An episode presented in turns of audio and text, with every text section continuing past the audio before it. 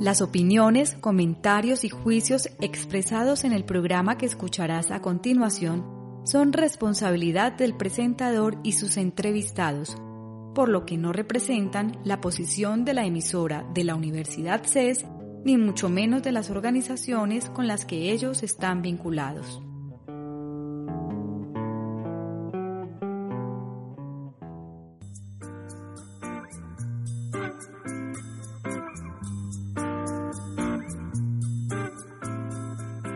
Más allá de la red.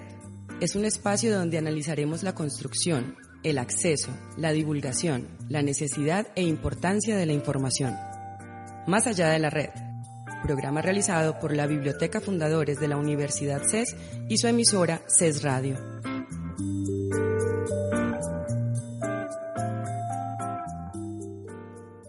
Hemos llegado a crear formas o sistemas de ordenar las cosas en un intento de comprenderlas o mejor, el uso que hacemos de ellas.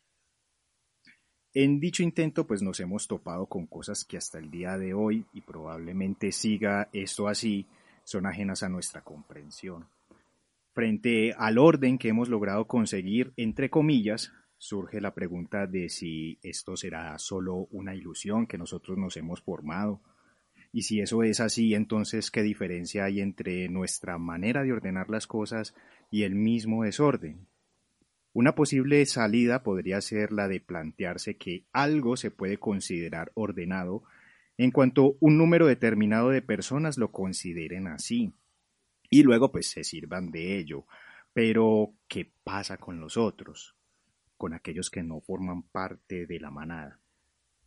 En la literatura podemos encontrar gran cantidad de casos que nos remiten a esta cuestión. Vemos entonces a Borges perdido en el tiempo y el espacio en una biblioteca cuya distribución es apenas comprensible, y ya ni hablar de los libros y la forma en que están distribuidos. O en otro cuento aún más perturbador, donde el desorden y el caos se presentan a modo de objetos, cuyas formas y usos son tan ajenos y distantes a nuestras convenciones, que su sola presencia nos resulta aterradora y abyecta. Si tales objetos son capaces de causarnos tal impresión, por cordura sería mejor no imaginar a los que los concibieron. Para no irnos más lejos, en la Universidad de Yale hay una biblioteca de libros raros y manuscritos, en la que se encuentra un libro bastante particular conocido como el manuscrito de Voynich. A pesar de tener unas bellas ilustraciones y una letra hermosa, no ha sido posible establecer cuál fue su autor como el alfabeto en que fue escrito. Hasta el momento ningún criptógrafo ha sido capaz de descifrar su contenido. Aunque los libros tienen cierta tendencia al fuego, también han gozado del favor de todo aquel que pueda conservarlos. Y seguramente pues nadie se ha planteado la idea de destruir el manuscrito de Voynich por el mero hecho de no ser comprensible. Pero para el resto de cosas que intuimos tienen un patrón, una serie de conexiones con otras cosas que se nos escapa se nos puede poner en un dilema que, por ejemplo, cosas como el caos netamente absoluto no tiene. El desorden o el caos es más susceptible de transformarse. Dada su naturaleza, puede tomar la forma que dicta su propio estado, o puede ser encausado o transformado por una voluntad. El orden que no comprendemos nos pone en el dilema de cambiarlo, incurriendo no necesariamente en un acto de violencia, pero sí de destrucción o transformación de algo que quizás no lo necesite, o asumir el esfuerzo de intentar entender o aceptar eso que no comprendemos. El otro problema con el orden que es incomprendido, pues es decir, eh, que su presencia no sabemos que, que sabemos que está allí su presencia, pero no sabemos para qué o por qué está allí es que es difícil de, identificar y lo es mucho más cuando está presente en procesos históricos o en formas de pensar que se extienden por largos periodos de tiempo. Todavía hay personas que piensan como los primeros hombres, que se abrieron paso sobre montañas, selvas, ríos, desiertos, abriendo caminos, trayendo la luz y las maravillas de la civilización, alzando ciudades, creando sus propios códigos para poder habitar en ellas ni aun viendo el desastre que estamos haciendo, somos capaces de reconocer que la naturaleza, el planeta que habitamos está regido por un orden mucho mayor, el cual no llegamos a comprender. Nos fuimos en contra, pensando que su orden era desorden, y violentamos sin miramientos su forma de hacer las cosas. Yo soy John Wilber Sáenz y esto es Más allá de la red, transmitiendo desde la Universidad CES, sede del poblado, a través de CES Radio, en radioces.edu.co, dos jueves al mes a las 10 de la mañana, y para el resto del mundo desde la plataforma de podcasting Ivos. Nos pueden encontrar allí como Más allá de la red todo el tiempo que lo permitan sus respectivas conexiones a Internet. Hoy pues me salió un poco del, del guion y de la rutina normal para compartirles algo que me llegó a mí justo a las 4 de la mañana. Pero bueno, creo que va muy bien con el tema que traemos hoy a colación y es que pues como todos los invitados que realmente no son invitados sino que son nuestros amigos de más allá de la red, pues nosotros venimos a mostrarles una unidad de información, o que más que una unidad de información es un lugar maravilloso que todos los habitantes de Medellín y del mundo deberían conocer. Eh, vamos a hablar un poco acerca de la biblioteca del el Jardín Botánico en la ciudad de Medellín. Y para ese menester, entonces nos está acompañando una invitada muy, muy, muy especial que es Manuela Parra, coordinadora de la biblioteca del Jardín Botánico. ¿Cómo estás, Manuela? Bienvenida Más Allá de la Red. Buenas tardes, Wilber. Mil gracias. ¿Cómo estás? Muy bien, muy bien. Aquí muy animados, con un calor pues impresionante, pero con una vista supremamente hermosa, precisamente de unas plantas, de unas plantas, unas enredaderas que quedan acá en la cabina de la emisora. Bueno, entonces vamos a empezar un poquito con la pregunta casi que de rigor que nosotros siempre le hacemos a nuestros invitados. Preséntate. Pues nosotros, pues a ver, el presentador siempre es la responsabilidad, por eso le dicen presentador, pero pues aquí vamos a, a, descargar un poquito esa responsabilidad de nuestros invitados, que seas tú pues la que le cuente a nuestros oyentes quién eres. Bueno, yo soy Manuela Parra, bibliotecóloga de la Universidad de Antioquia hace más de 14 años. Eh, parezco joven, pero no lo soy tanto. Eh, estoy a cargo de la biblioteca del Jardín Botánico, que realmente hoy no podría llamarlo biblioteca porque son escenarios de aprendizaje. Eh, más adelante les cuento con la transformación que ha tenido y los servicios que ha tenido. Apasionada por la lectura, apasionada por las plantas, apasionada por recorrer ciudades y viajar y observar. Y a partir de eso construir mundos esa pasión por las plantas te vino ya estando en la, en la biblioteca del Jardín Botánico o lo tenías antes? No, de familia. O sea, mi papá es un enamorado de las plantas y mi mamá también. Ambas familias paternas y maternas son de campo. Entonces uno crece al lado de unos papás que todo lo solucionan a punto de plantas. cualquier dolor. Cualquier dolor, cualquier, pues todo, hasta inclusive para alegrar un día, embellecer un espacio, eh, festejar una fecha, todo siempre estuvo involucrado en las, plantas. Entonces es una muy linda coincidencia eh, llegar al jardín botánico en medio de una profesión que en pocas ocasiones se puede mezclar con eso. Sí, tienes razón. Eh, ¿Cuál es tu planta favorita? Tengo muchas. Cuéntanos. O sea, tengo, por ejemplo, el árbol, el guayacán, pues me encanta, ¿cierto? Las acacias, el carbonero, es bellísimo. Eh, de las aromáticas me gusta mucho la menta. Eh, tengo, no es que tengo muchas favoritas, porque muchas tienen que ver con flores, otras tienen que ver con estructura, otras tienen que ver con ornamento, o sea, el solo observarlas o el saber que está presente, a veces eh, nos dicen cosas, yo, yo soy una observadora de, de, los árboles cuando entro al jardín y a veces tengo días como que estoy bajoneada y yo digo, a ver, ¿qué me va a regalar la planta el día de hoy para subirme el ánimo? Entonces, no es solamente abrazarlo, o sea, ellas por sí solo, como en su estructura, en su movimiento de las hojas o de sus ramas, ya nos están diciendo un montón de cosas, entonces eso es muy bello. O sea que en tu, en tu trabajo, en tu diario vivir, pues ya son una compañía más. Sí, no soy muy buena cuidadora de plantas, tengo que confesarlo. Pero conocedora, sí. Pero estoy aprendiendo, estoy aprendiendo. Mi mamá eh, es una muy buena cuidadora de plantas, mi papá también. Mm, yo realmente en mi casa solamente me pelechan las pencas. pero tratado uno que otro cactus. en la oficina sí tengo anturio, que me ha acompañado desde un regalo que me hicieron muy bello. Y trato de cuidar las suculentas que dicen que son las más fáciles de cuidar, pero en donde estoy en mi oficina no tengo un ambiente muy adecuado porque ellas sí requieren un tanto de luz, allá estoy más bien un poco oscura pero a veces digo que no es necesario tenerlas en una maceta, sino con solo verlas en su ambiente natural ya es suficiente para.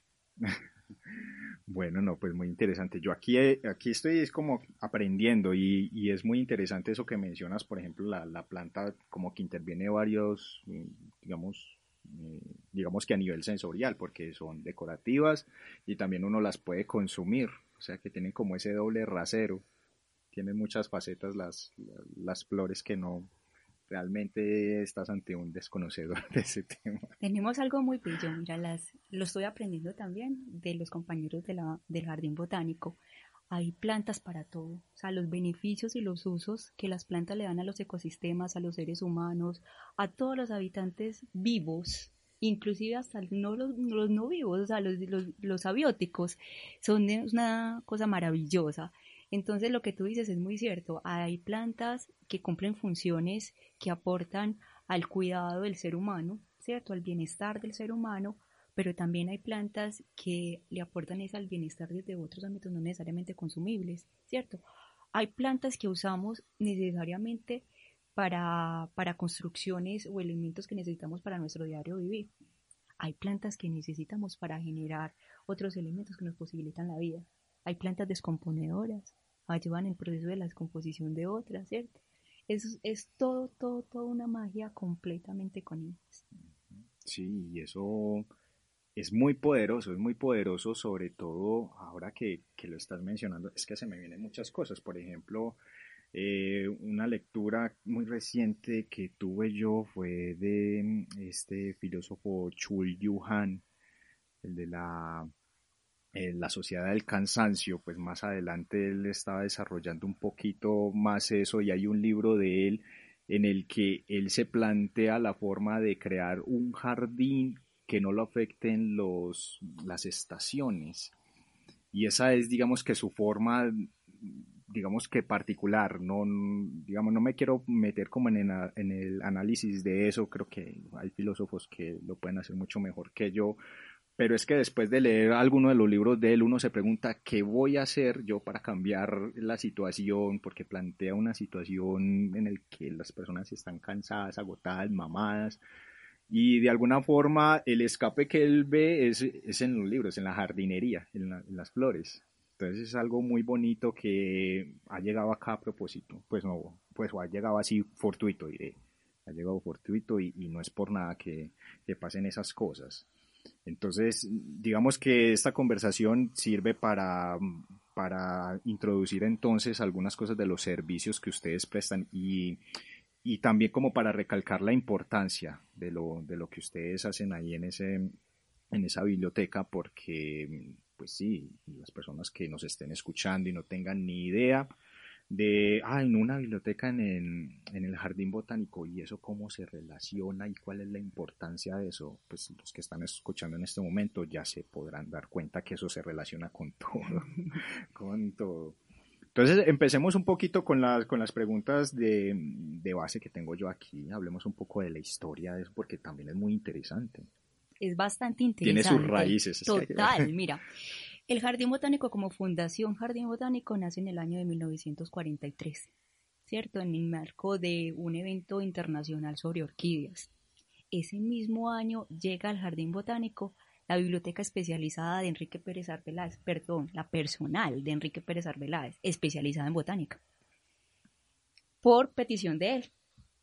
¿Cierto? Él decide que su biblioteca debe estar en un sitio donde todas las personas puedan acceder a él. No quería que quedara resguardada en una biblioteca como la, como la que se esperaba que llegara, que fuera la Luis Ángel Arango en Bogotá, porque mm, sabía que el acceso iba a ser muy limitado. Entonces se hacen unas negociaciones. Frente a eso, los directores de ese entonces del jardín y él entrega su biblioteca por 150 pesos al Jardín Botánico de Medellín. Es era algo pues realmente muy significativo. Entonces, es en ese mismo año eh, se comienzan a hacer unas gestiones a nivel internacional y mm, llega una donación del el Fondo de Cultura de Barcelona, una colección bastante amplia, 1200 ejemplares de literatura universal.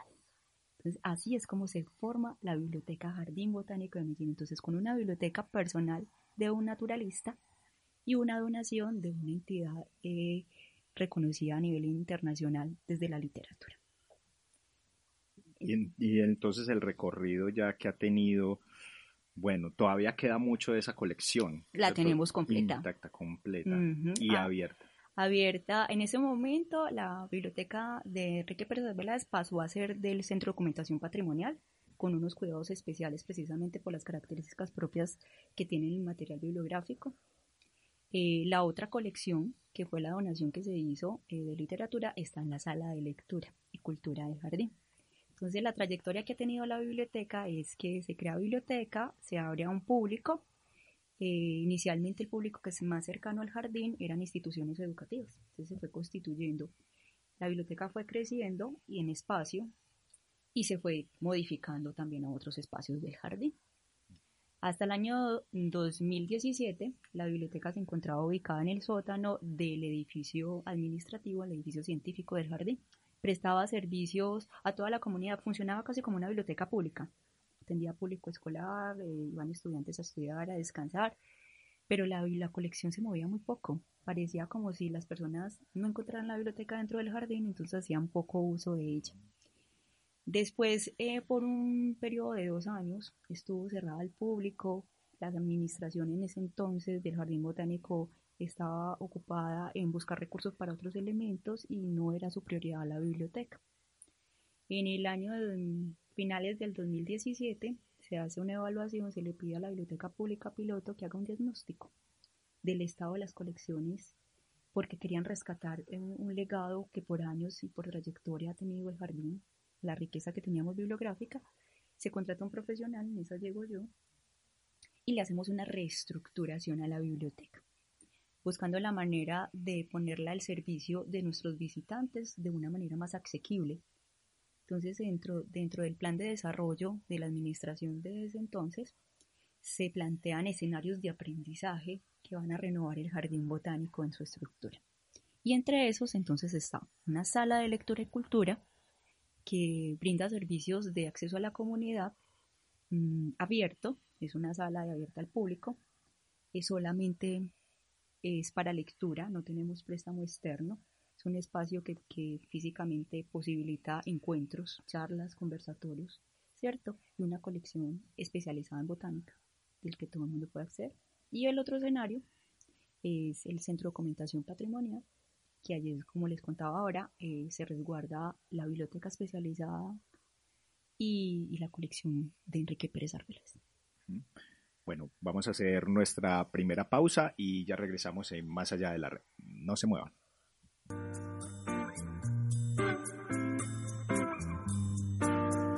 Las bibliotecas son esos espacios donde se genera la búsqueda del conocimiento y el desarrollo.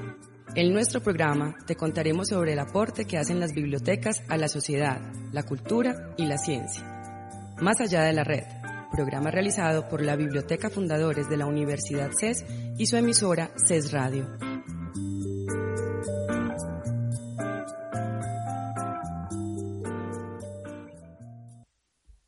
Regresamos aquí en Más Allá de la Red con Manuela Parra, coordinadora de la biblioteca del Jardín Botánico de Medellín, o más bien un escenario de, aprendizajes, que, que es mucho mejor porque pues no es que sea eslogan, sino que es por las funciones que ustedes hacen, que ya, ya, vamos a arrancar con eso. Entonces, hablemos un poco de, de, esas funciones, qué son esos aprendizajes que ustedes están manejando allá, que están difundiendo.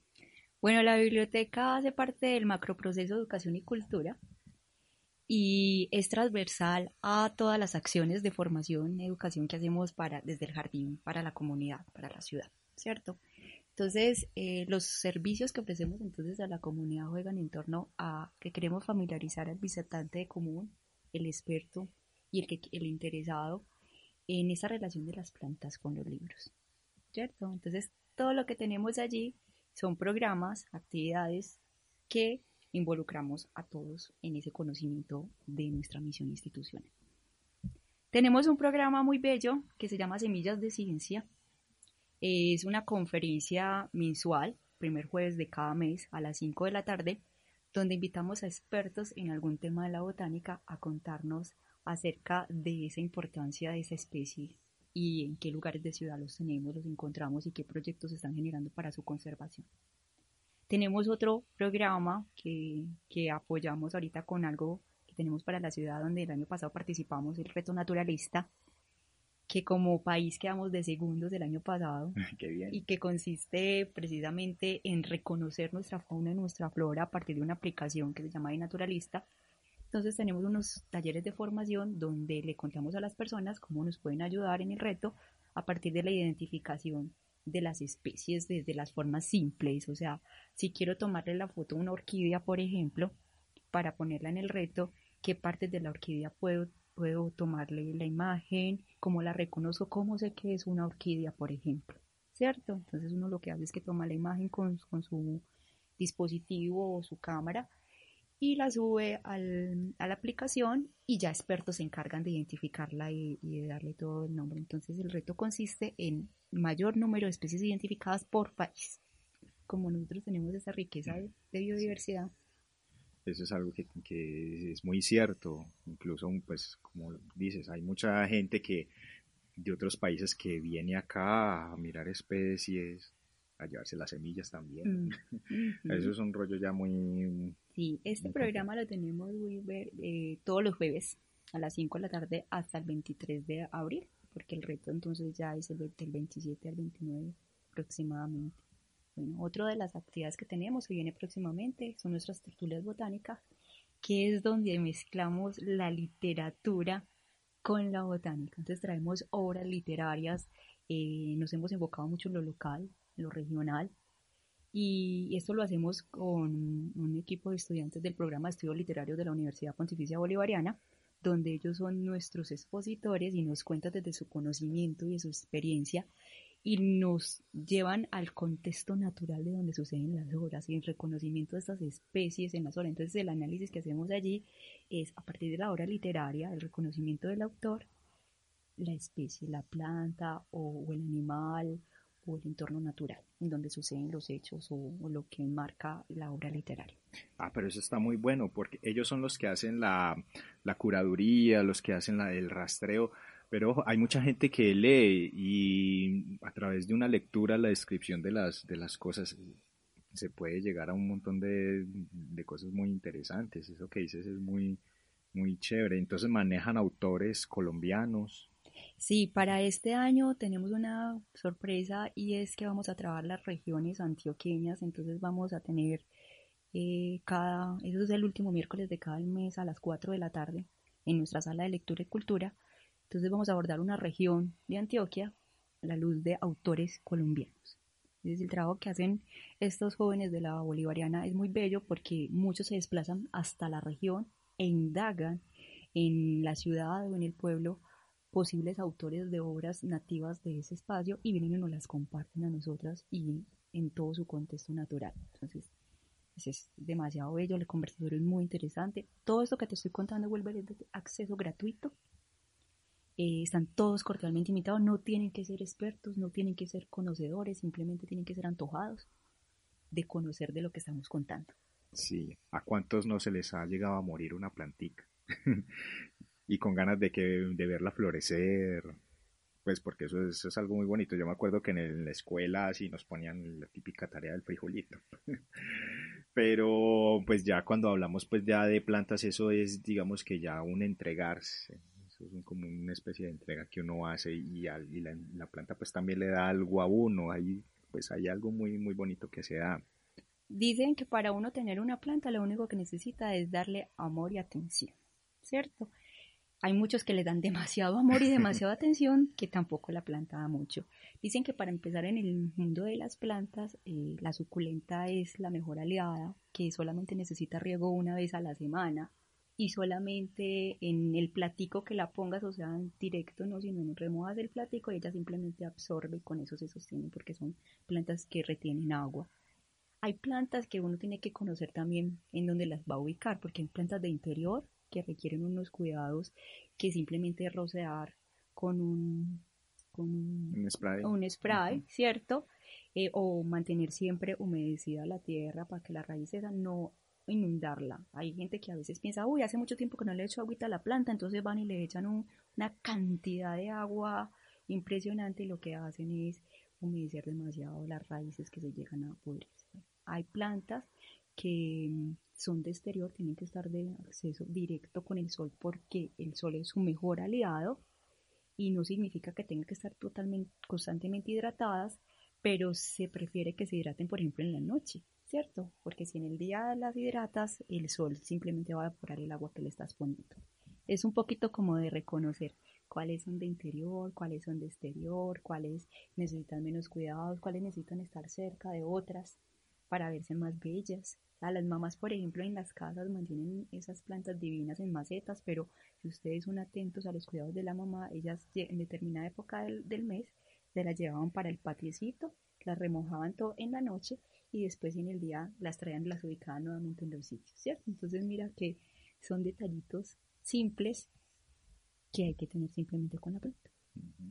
Sí, lo que pasa es que hemos llegado a perder mucho esa, esa clase de, cuidados o esa afición también por, por, las plantas. Y hay algo muy bonito que yo, mm, pues revisando también en, en la página de internet de, de ustedes, eh, uno de sus objetivos que es el de establecer una relación más amorosa con, con el ambiente, ¿cierto? No es que sea mm, algo eh, así como que de moda o también, o por el contrario, al otro extremo, de alarma, porque es cierto que estamos en una, en una crisis ambiental importante.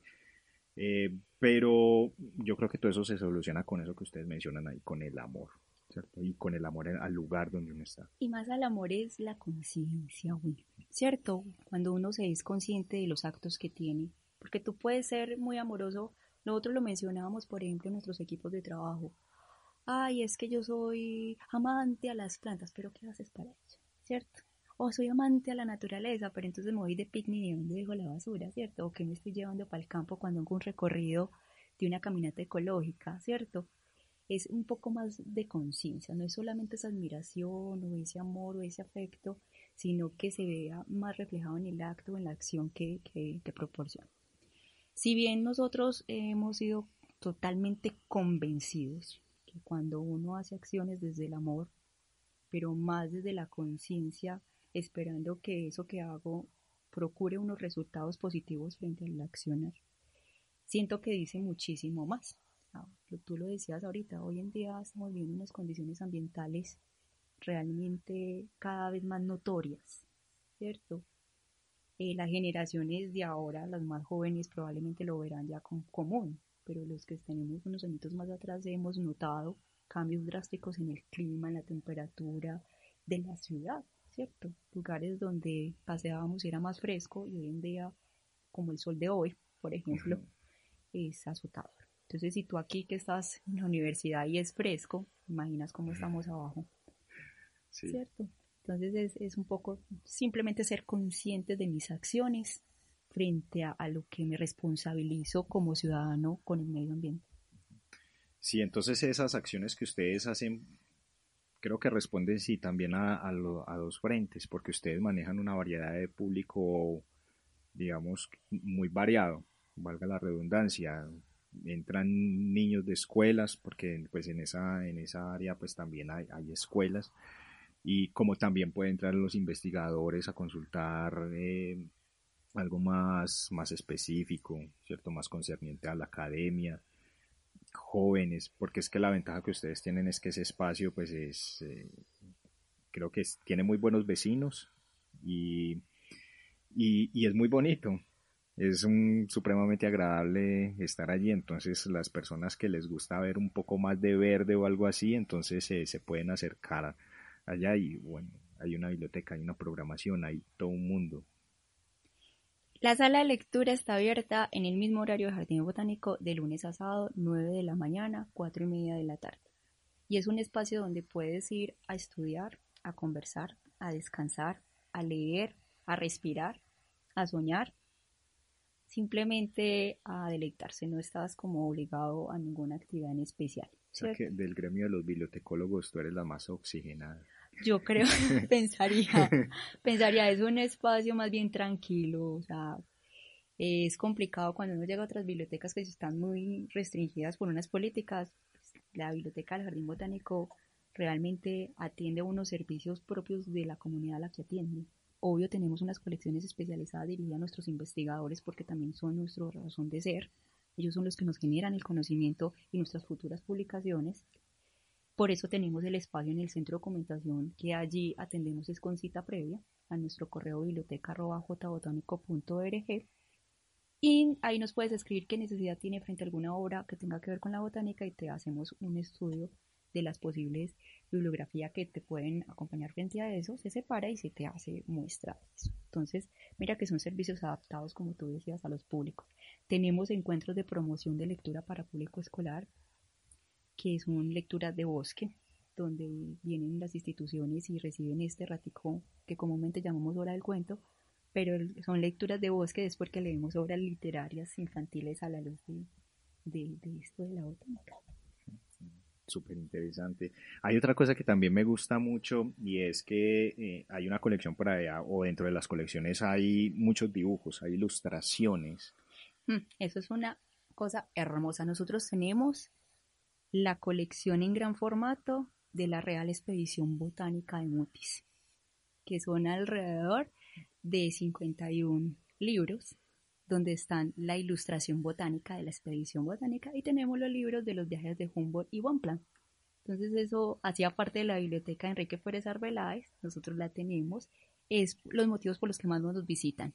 De hecho, hoy teníamos unos visitantes de Italia que estaban estudiando una posibilidad de, de apadrinar mm, una fundación y querían que esa fundación los niños pudieran acceder a conocimiento desde científico. Y les gustó mucho la idea de poder eh, conocer la historia de la Real Expedición Botánica.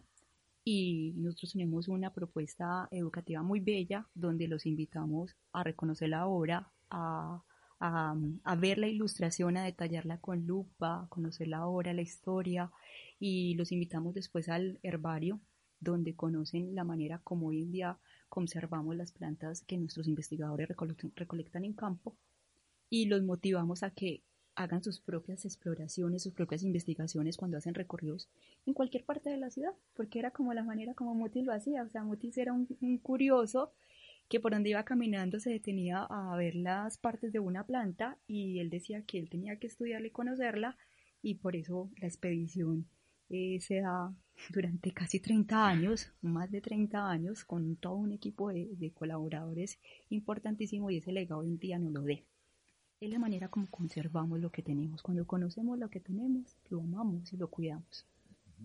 Manuela, pero a ver, recapitulemos un poquito de eso. Esa colección, las personas pueden ir con, cita previa, ¿cierto? Sí, claro. Y pueden tomarle fotos. Sí.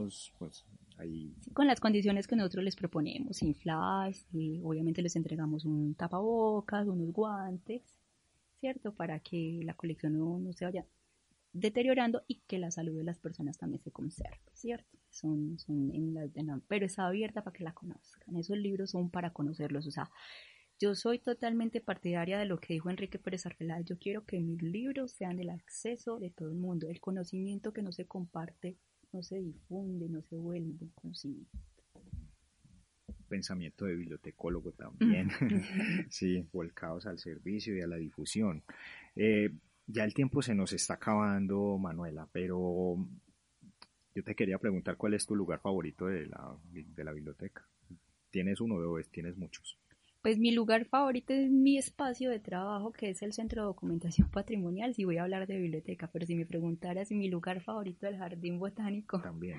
me quedaría muy corta porque eh, es como el día, como, como esté el día, como esté yo, el, el que uno lo habita. Y me encanta caminar por las zonas verdes, sentarse uno bajo una casa en el Teatro Sura, ¿cierto? O simplemente eh, tomarme un jugo en el, café, ¿cierto? O sentarme en la sala de lectura que lo hago frecuentemente con mis compañeros de trabajo eh, a la espera de una actividad o de usuarios que nos visitan y conversar con ellos. Ya realmente el jardín es todo un escenario de experiencias y de disfrute. Y hoy en día está más bello. Hoy en día hay muchas cosas muy lindas por recorrer y por reconocer. Yo me sorprendo todos los días. Precisamente hoy encontré un árbol que estaba florecido y yo juraba que era que podría ser, juraba no, yo, esto puede ser un un guayacán morado. Entonces le pregunté a una de mis compañeras ingenieras forestales y me dijo, no, es una acacia morada, está florecida, está muy bella. y sorprenderse todos los días. Siento que trabajar en el jardín botánico mm, no se vuelve tanto un trabajo, sino un disfrute de tener ese, ese espacio para observarlo todos los días. Sí, lo bonito es que es un lugar cambiante, ¿cierto? Como decías, ese árbol estaba ahí un momento en que estaba seco y después floreció, cambió. El árbol abuelo, eh, en esos días con unas compañeras le hicimos un seguimiento porque cuando él deshoja es increíble, pero la manera de volver a florecer es de, de un día a dos. Entonces hicimos la tarea de tomarle una foto cada día al árbol abuelo para mirar el cambio que tenía y es increíble. Ahorita te muestro fotos que tengo aquí. No es que aquí me estás diciendo un montón de árboles y de plantas y yo me dan ganas de anotarlos. Pues, pues, ya de ahora en adelante sí voy a ser mucho más eh, perceptivo de, la, de las plantas. Que, ah, pues como a todos les gusta mucho, pero digamos que saber, ay no, es que esta es de tal, de tal especie y, y necesita tales y tales cuidados hasta allá no, seguramente no llegaré, pero sí es algo que se logra disfrutar aún siendo un poco ignorante acerca del nombre de la especie y de todas esas. Lo puedes ir reconociendo. Mira, por ejemplo, hay plantas que son hospederas de, de insectos o, o alimentadoras de insectos. Entonces, donde encuentres, por ejemplo, un colibrí, sabes que es nectarífera porque el colibrí necesita néctar para alimentarse y solamente se acerca a aquellas plantas que se lo favorecen. Entonces, ahí hay una asociación muy bella.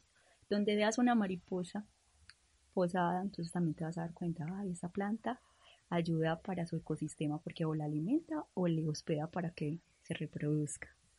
Los, animales son unos indicadores también de un estado en cómo está un ecosistema. Ellos nos van diciendo cuál es la calidad del aire o, en el estado en el que está la planta porque se hacen presentes en esos sitios. Entonces es mucho que reconocer, es todo un conjunto de cosas. ¿Quién no va a favorecer estar en un sitio donde se siente fresco, agradable? ¿Qué hay cerca? Árboles y plantas, ¿cierto? Que huelen rico. Ahorita que me, me trajiste que conociera de este club en el que vemos acá, mismo sentimos un olor dulce, que es propio de la enredadera propia que hay ahí. Entonces habría uno que indagar como qué flor da eh, o en qué estado está la planta para saber por qué está ah, generando ese aroma. Entonces a partir de ahí y ni qué decir de las medicinales, ¿cierto? O de las aromáticas, que son las que más consumimos, eh, que solamente con tocarlas un poco ya nos está regalando su aroma. Entonces es como, dale una caricia a la planta para que te regale un aroma. Bueno, Manuela, ya el tiempo se nos ha acabado, pero pues este tema da para muchas cosas. Yo siempre digo eso, porque siempre, siempre me encarreto mucho con los programas y espero que ustedes, oyentes, también se encarreten con los programas y estén en contacto con nosotros. Muchas gracias, Manuela, por estar acá con nosotros en Más Allá de la Red. Por, por eh, invitarnos, fue muy agradable, qué rico. Y los esperamos por el Jardín Botánico, por supuesto. Ah, bueno, las redes sociales, por donde la gente que no sepa, uy, cómo llegaron, que es, pues es difícil no saberlo, pero debe haber alguien que no sepa. Bueno, nos pueden seguir en nuestras redes sociales, estamos en Instagram, estamos en Facebook, estamos en YouTube, pues en todas realmente estamos simplemente buscando Jardín Botánico de Medellín. Allí puedes seguirnos toda la programación que tenemos, no solamente desde el área de educación y cultura, sino todo lo que ofrecemos institucional. Nuestros programas, algunos tienen costo.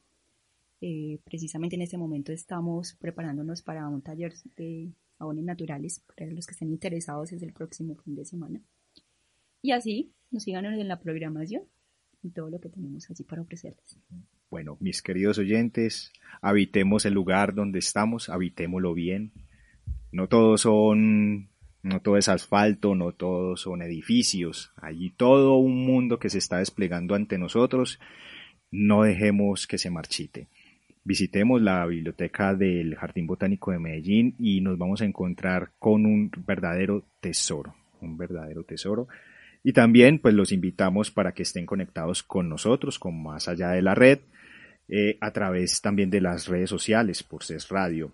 Pueden encontrarnos en eh, radio.ces.edu.co y también seguir los archivos de audio de eh, Más allá de la red y también de toda la programación de la emisora CES Radio. ¿En dónde? En la plataforma de podcasting y Vox. Entonces, ahí están los puntos por los cuales ustedes pueden estar en contacto con nosotros. Es un placer eh, estar acá en emisión con ustedes y nos vemos en un próximo programa.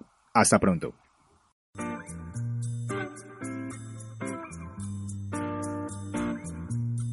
En Más allá de la red, abordaremos todas las temáticas sobre el papel de la información en la sociedad y su aporte a la cultura y la ciencia.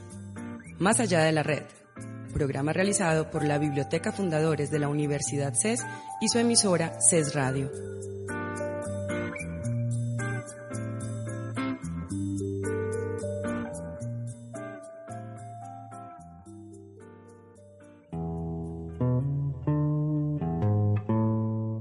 Te perdiste alguna de las emisiones en línea de esta semana, puedes escucharlas una vez más en nuestra programación el domingo o en nuestros archivos de audio ingresando a nuestro sitio web radio.ces.edu.co.